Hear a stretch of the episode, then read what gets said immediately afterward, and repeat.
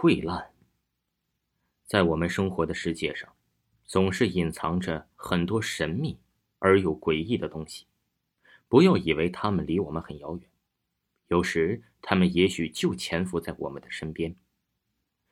杨亮是不久前刚刚搬到 S 市的，为了让家里人过上更好的生活，他卖掉了老家的老房子，带着老婆和儿子来到这里谋生。由于杨亮人勤快能干，又能说会道。很快就在一家大公司找了工作。虽然工作的问题解决了，但杨亮心里还有一块大石头没有落地，那就是房子的问题。进城的这几日，他们全家一直住在旅馆，虽然是最便宜的房间吧，一天也要三十块钱，这对于他们来说实在是负担不起。于是杨亮决定赶紧找个房子租起来，让家庭尽快稳定。经过一番的努力寻找，杨亮终于在市郊一个城中村租到了一栋便宜的独门独院平房。房子里面什么都有，水电设施也一应俱全，除了位置稍微偏一点，几乎找不到什么可以挑剔的地方。喏，这是钥匙，住的时候小心点别给老子弄脏了。一脸凶相、虎背熊腰的房东把钥匙丢到了杨亮的手里，很不友好的说。屋子里的东西你可以用，但不许随便乱挪。如果弄坏了，必须照价赔偿。好的，我知道了。您放心吧。杨亮毕恭毕敬的接过钥匙，对着笑脸说道：“我们呢，不会给您添麻烦的。”嗯，那就好。房东不屑一顾的朝地上吐了一口唾沫，背着手，这大摇大摆的离开了。杨亮看着他的背影，心里暗暗骂道：“什么年代了，还装社会人？”虽然房东不怎么样，但是这间房子整体还不错吧？简单的收拾了一下，杨亮就把妻儿接到了这里。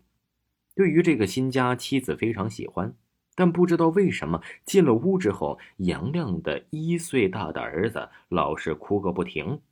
他脸上的表情很惊恐，一直指到卧室里啊大喊大叫。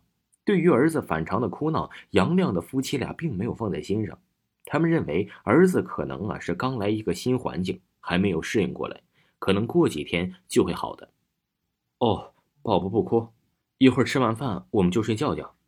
杨亮一边哄着不停啼哭的儿子，一边对妻子说：“天色不早了，咱们呢简单吃点就行了，明天还有的忙呢。”好，我这就去准备。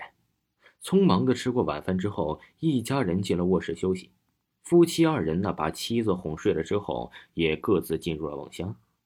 也不知道过了多久吧，睡梦中的杨亮突然隐约的听到耳边传来了咚咚咚咚咚咚的声音。一开始他还以为是幻觉，并没有在意，可是声音却一直没有停，而且似乎我就是从床下传来的。杨亮揉了揉眼睛，打开台灯，俯下身子往床下看去。就在这时，那声音突然停止，这声音呢也变得静悄悄的。不会是老鼠吧？算了。明天买个老鼠贴，杨亮自言自语的说着。第二天一早，杨亮醒来的时候啊，发现自己浑身发痒，而且有着一种说不出道不明的感觉。他下去照着镜子一看，顿时脸色煞白，目瞪口呆。只见自己的胳膊上、大腿上还有脖子上布满了密密麻麻的红色疹子，看上去非常肉麻，就像是得了传染病一样。啊，这是怎么回事？正在杨亮发呆的空档，他突然听到了妻子的尖叫声。原来呀，他的妻子和儿子身上也长了红疹子。老婆，你怎么也这样了？杨亮哆哆嗦嗦的指着妻子和儿子，他不敢相信，仅仅一个晚上，在他们身上到底发生了什么事情呢？老公，我们去医院吧。妻子惶恐不安的说：“我们没什么，儿子可别出问题。”好的。咱们马上去。夫妻俩带着孩子，穿戴着严严实实的到了医院。可医生检查之后，并没有检查出个所以然来。在简单了解一下情况之后，他慢条斯理的说道：“应该是被跳蚤或者是臭虫咬的。你们回家之后啊，好好的把被褥清洗一下，再消消毒。至于这些红疹子，擦点皮炎平，应该就没问题了。”这回家之后，杨亮的妻子把所有的衣服、这被褥都用开水烫了一遍，屋里的角角落落也都用八四消了毒，也把身上有的疹子的地方都抹了皮炎平。